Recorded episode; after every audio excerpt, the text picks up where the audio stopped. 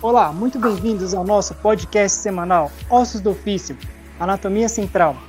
Essa semana nós vamos discutir sobre um tema muito importante para a anatomia, que é a morte. A morte é, pode ser considerada um assunto tabu para muitas pessoas, de difícil compreensão. É, o significado pode ser definido como falecimento, cessão completa de vida, da existência, extinção, falta e existência ou ausência definitiva de alguma coisa. As religiões também podem é, definir a morte como sendo uma passagem é, ou falta do espírito, é, entre outras definições que, que levam muito mais detalhes. Mas o foco de hoje da nossa discussão é a importância que a morte tem para o estudo anatômico, porque se não fosse ela, dificilmente poderíamos fazer os estudos anatômicos.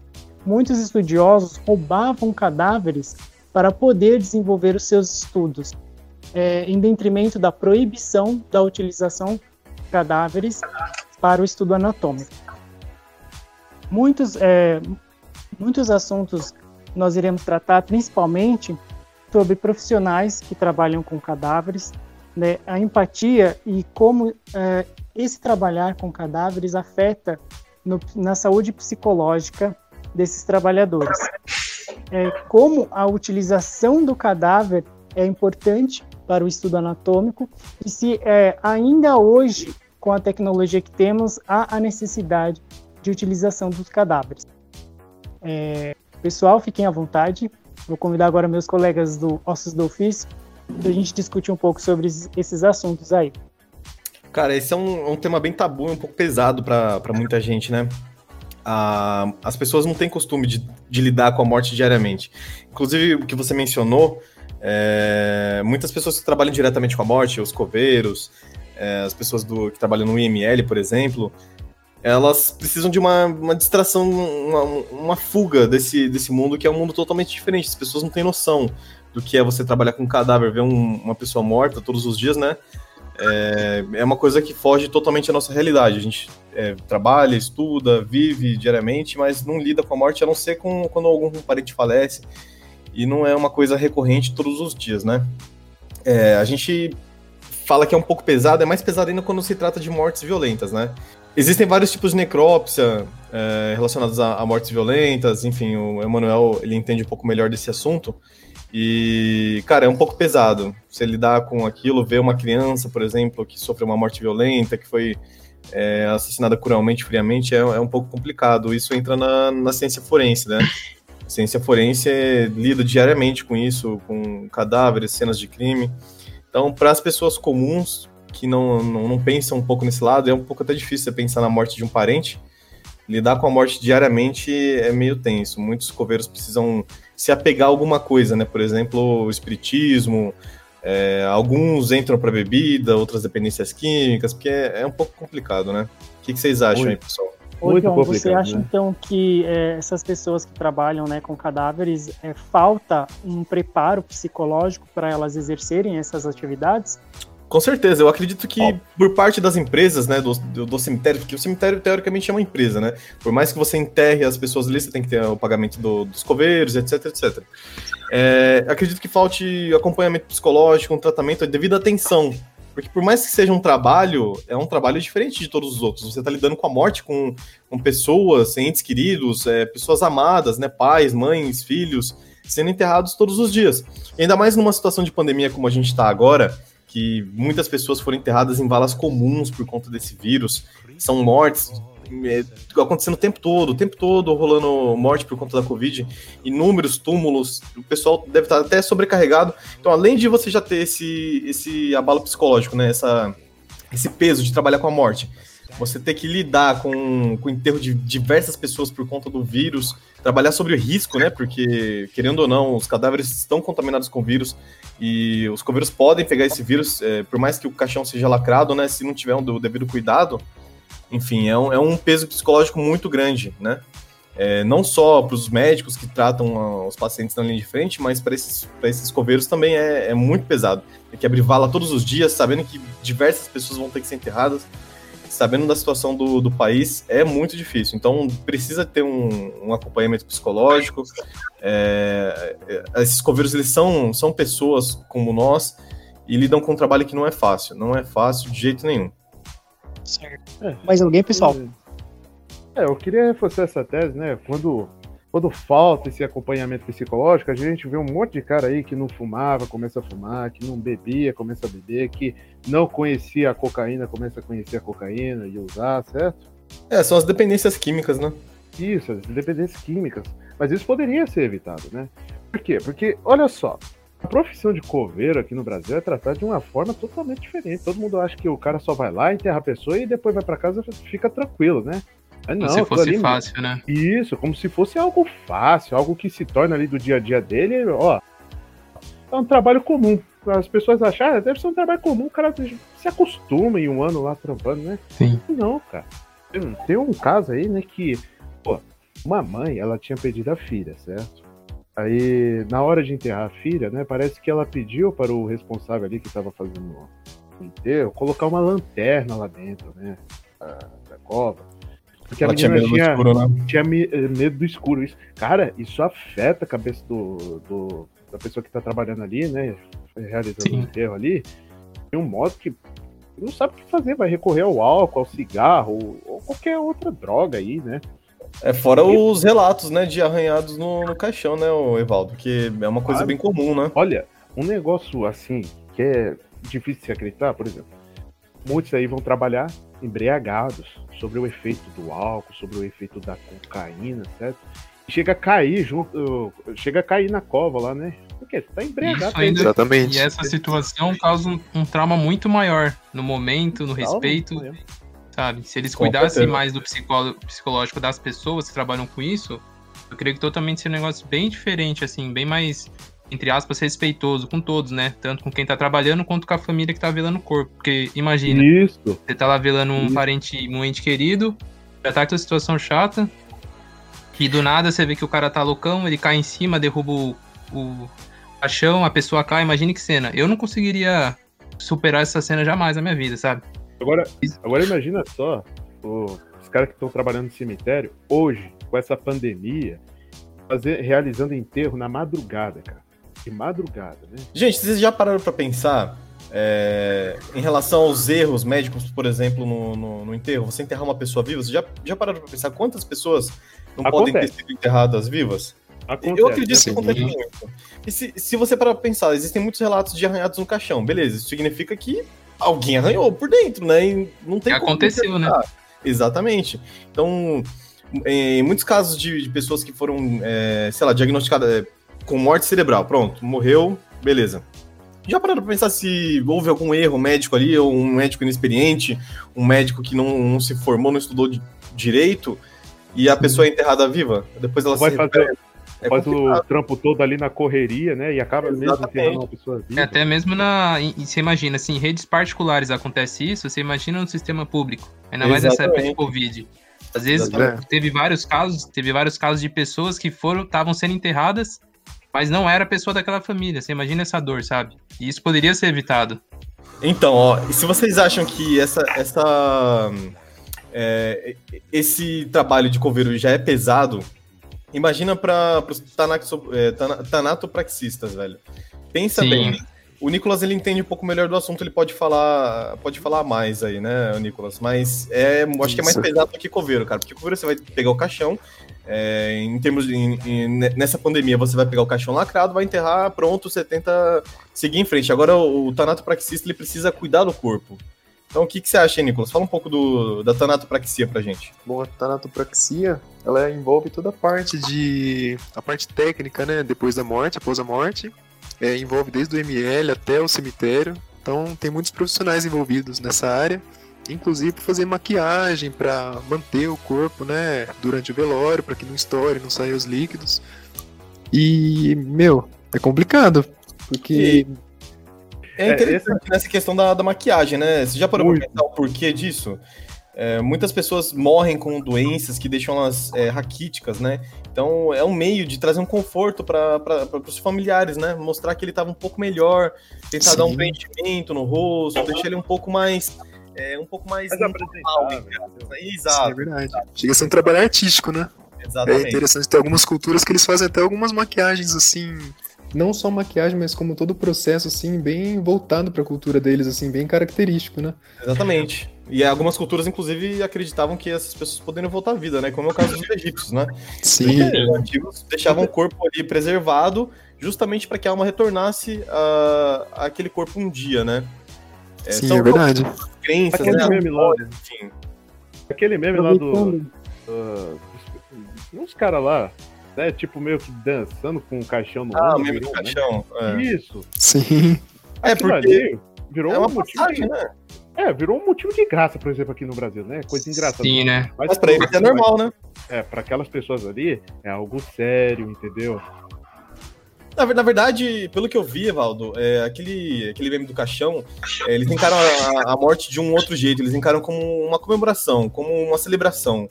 É, você passa da, desse plano para um outro plano é, que teoricamente é melhor, porque esse mundo aqui, é, você, não sei se você já ouviu, mas muitos, muitos filósofos falam que é, a gente vive em constante sofrimento, tentando burlar esse sofrimento. Então você faz o quê? Ah, você trabalha, você faz tal coisa, sei lá, joga, corre, brinca e busca outras coisas para burlar esse sofrimento, né?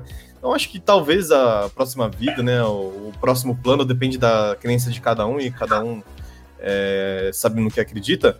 Talvez seja um plano de existência melhor, né? Mas a gente nunca vai saber. A nossa única certeza é que a gente nasce e vai morrer, mas não sabe o que acontece depois. Por enquanto, talvez nunca saiba.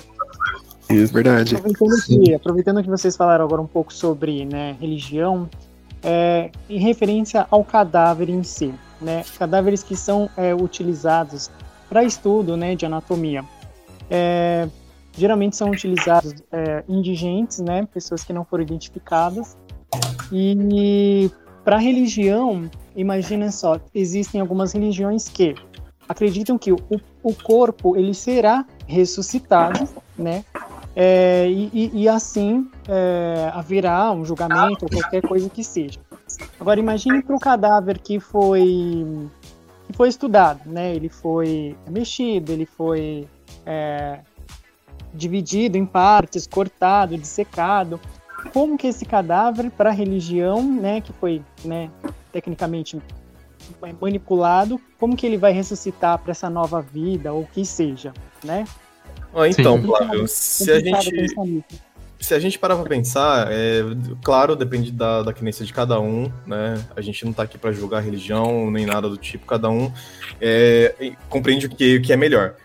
Mas se a gente parar para pensar, é, eu não acredito que o, o, nosso corpo físico, esse corpo de carne e osso aqui, ele vai servir para alguma coisa. Porque senão os corpos que foram exumados, que os, os ossos são incinerados, as pessoas que são cremadas, elas também não teriam meio de retornar. Então, se vai haver um retorno é, a esse plano aqui, enfim, na religião cristã, por exemplo, é, a ressurreição, enfim, é, a gente vai voltar com a alma, pode receber um novo corpo, ou a nossa alma já vai ser um corpo, um corpo definitivo. Pode ser que seja isso. Porque se a gente parar para pensar, não vai fazer sentido usar esse, esse corpo de agora, né? É, Sim. É, porque é... os egípcios eles retiravam todas as vísceras né, para o pro processo de mumificação né, e ficava só o, a carcaça né, em si. Exatamente. O esqueleto em si. É, agora, vamos falar um pouquinho sobre a empatia. Né? A gente estava também falando sobre uh, os profissionais né, da, da área que tratam sobre morte. O que vocês acham? Vocês acham que afeta o sentimento de empatia com a, diante a morte? Vocês acham que essas pessoas elas ficam frias? Cara, eu acho que todas as pessoas que trabalham com, com corpos, com peças anatômicas né, reais, né, de pessoas que se doaram pela ciência, eu acho que essas pessoas têm muito respeito. Inclusive, existe a oração ao cadáver. Não sei se vocês conhecem. Vocês, vocês conhecem essa oração ou não? Já ouvi falar. Então, essa oração, é, basicamente, os profissionais fazem, né, meio que em forma de respeito aos cadáveres que serão estudados, que, que se doaram pela ciência, pelo bem da, da humanidade. E querendo ou não, é, é muito importante a gente ter essas peças para poder estudar. Ah, assim como nós, nós seres humanos, sofremos é, a evolução, né? Nós tivemos evolução, Homo erectus, enfim, toda essa parte da evolução. é, ao decorrer do, do, tempo, a gente também vai tendo novas modificações anatômicas. V vão surgindo novas, novas veias, novas, enfim, novos, é, novas, não digo partes do corpo, mas deixa eu pensar num termo bom. Até doenças, né, também, né, John? Pessoas que morrem de alguma coisa que não é, não é conhecida, ela vai ser estudada após a morte. Exatamente, exatamente. Mas vão surgindo várias coisas no, no corpo humano que é um processo de adaptação, né? É um processo de adaptação e evolução. Então pode surgir uma veia nova, pode surgir uma, uma artéria nova. E isso ao longo do, dos anos, centenas de anos, a gente vai evoluindo para sempre melhorar, né? Isso é uma coisa genética que acontece sempre. Então, é, o pessoal que trabalha com cadáver, eu acredito que tenha muito respeito desde sempre. Né? Infelizmente, antigamente não tinha como estudar de, de, forma legal, mas o respeito é muito grande, muito grande mesmo. Eu também respeito bastante. Inclusive, eu queria fazer uma pergunta para vocês. É, vocês teriam essa coragem de trabalhar nessa área? Cara, eu digo que eu não. Eu não. Eu não sei quanto eu, eu não conseguiria. É bem complicado. É um Inclusive, mundo... faltam profissionais pra essa área, né? É um Sim. mundo totalmente diferente, cara. Completamente não é, diferente. Não é a mesma coisa de você trabalhar numa indústria, entendeu? Trabalhar Exato. lá, fazer manutenção em máquina. Não, você tá trabalhando com o corpo de uma pessoa, cara. Não é a mesma coisa que você sair para trabalhar e, e, e voltar para casa como se nada tivesse, tivesse acontecido. As pessoas que lidam com a morte, que estão ali vendo pessoas assassinadas ou mortas é, por morte natural, é um, uma coisa muito pesada, precisa de ter estômago para isso. Sim, Sim, eu acho que é bem isso mesmo. É, por, por nós termos essa empatia, né, uh, isso afeta nosso, nosso convívio, nosso psicológico. Então, é difícil por conta disso. Né? Estejam trabalhando, né, se demonstram fortes, mas elas também precisam né, de uma assistência nesse sentido, porque é muito difícil mesmo você ver alguém que pode ser alguém da sua família ou do seu convívio social que você está é, manipulando por conta de uma violência que seja ou de qualquer coisa que tenha sido que tenha acontecido. Então, e a gente estava falando agora de evolução. Se você parar para pensar, nosso, nossas ações elas também sofrem evolução. Antigamente não se importavam com direitos dos animais, se o animal sofria para é, passar por testes, para cosméticos é, é, para uso pessoal nosso, né, de beleza, e hoje em dia as pessoas já se importam, né? É, tem esse, esse, interesse com os animais que sofrem e, e, o que acontece com o cadáver deles, né? Com, com, a morte deles, o que pode provocar a morte deles, né? Então, é, hoje em dia as pessoas já são um pouco mais conscientes em relação a isso também, não só com cadáveres humanos, com, como animais também, né?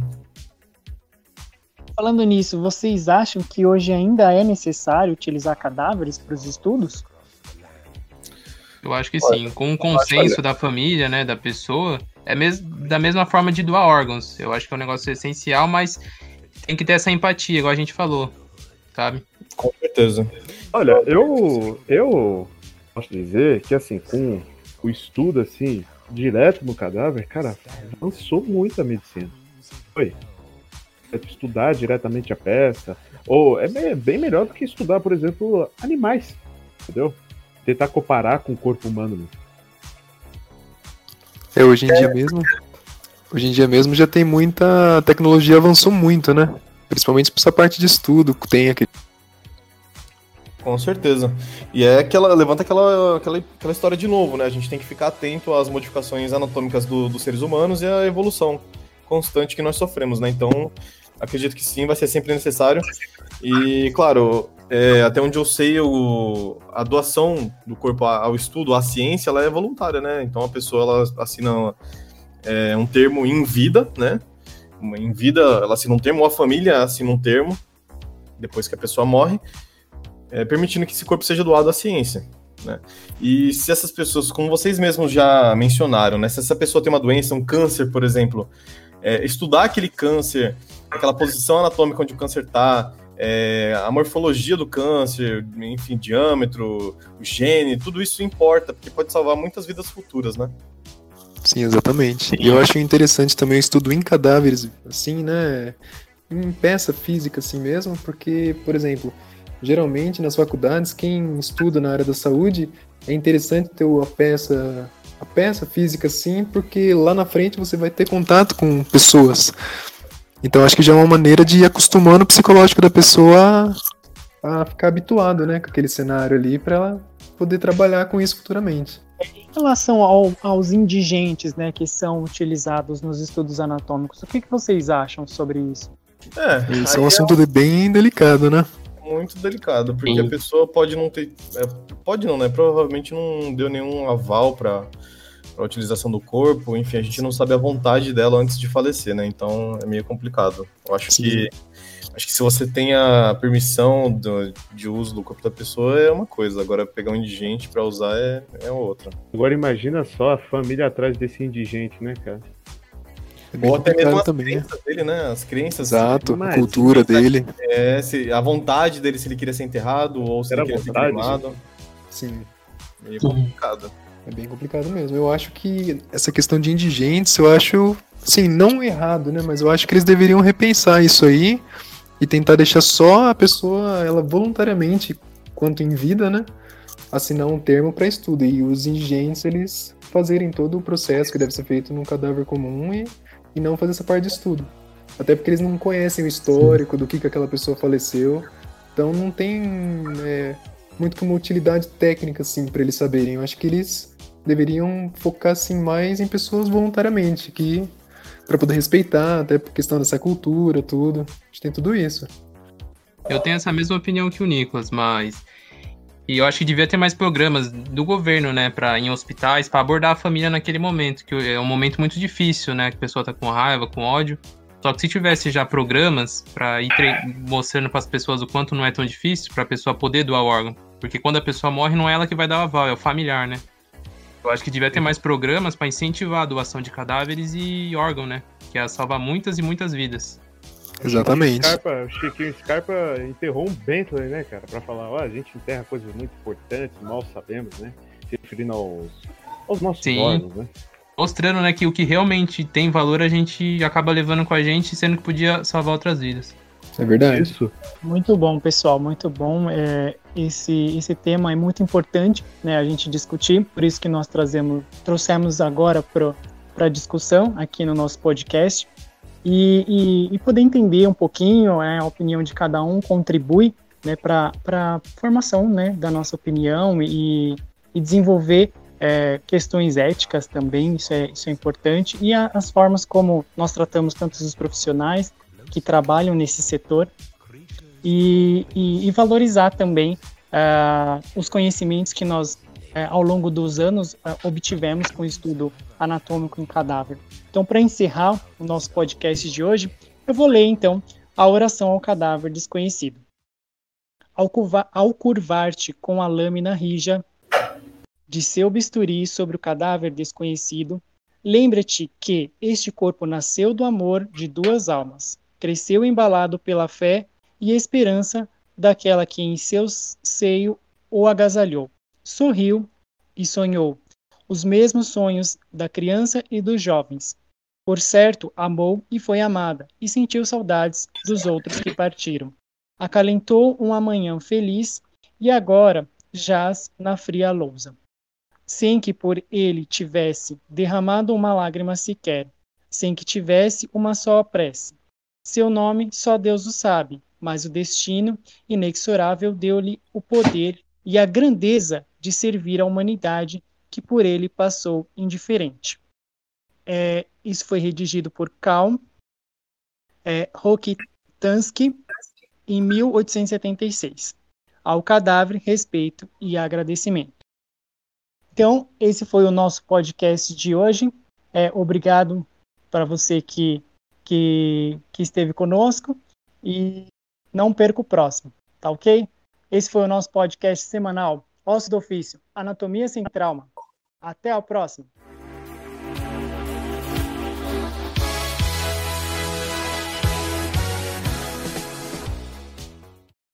E aproveitando todas as informações que foram citadas nesse nosso podcast de hoje, eu gostaria de deixar uma pergunta para finalizar. E você ouvinte, você gostaria de trabalhar nessa profissão? Ou você teria coragem? Até o nosso próximo podcast.